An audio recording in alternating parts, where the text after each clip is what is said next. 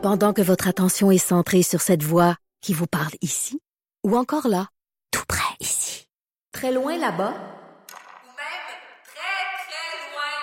Celle de Desjardins Entreprises est centrée sur plus de 400 000 entreprises partout autour de vous. Depuis plus de 120 ans, nos équipes dédiées accompagnent les entrepreneurs d'ici à chaque étape pour qu'ils puissent rester centrés sur ce qui compte, la croissance de leur entreprise. On termine le show avec mon ami Vincent Dessureau qui est en studio. Salut Des. Salut, ça va?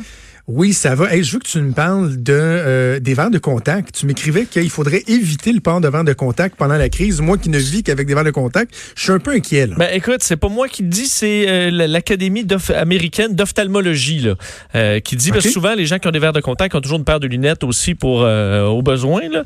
Et on dit pendant cette période de pandémie, il faudrait vraiment utiliser davantage les lunettes pour un paquet de raisons. La première, c'est que ben, d'un d'avoir des lunettes, ça te retrouve à te protéger un peu de certaines gouttelettes. Ça protège aussi d'aller mm-hmm. jouer dans les yeux un peu. Et évidemment, toute la, façon dont vous gérez vos verres de contact, ça fait que tu te mets les doigts dans, les yeux, pareil, alors que c'est euh, ben, le moment où il faut apprendre à ne pas le faire aussi. Là.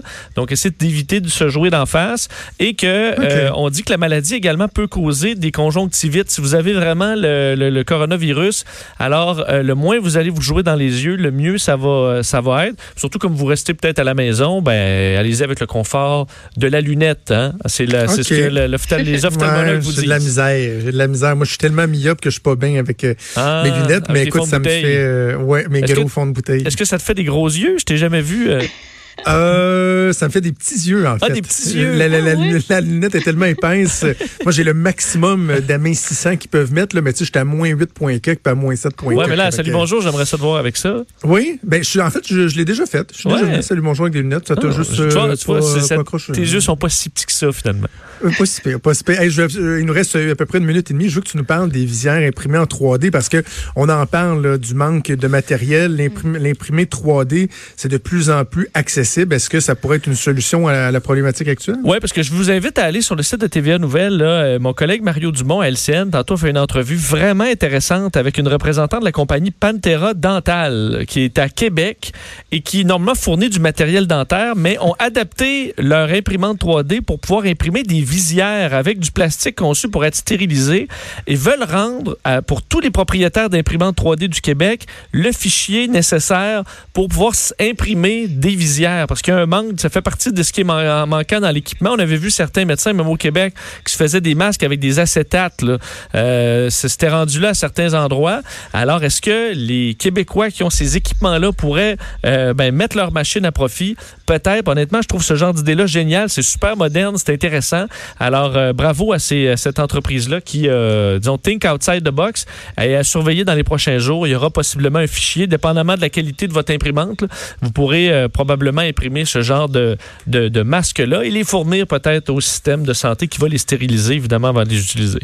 Je veux juste dire que tu me permets de finir sur une touche humoristique et ça va faire du bien parce que tu as bien dit Pantera euh, dental et non pas. Pasto dental, pasto dental.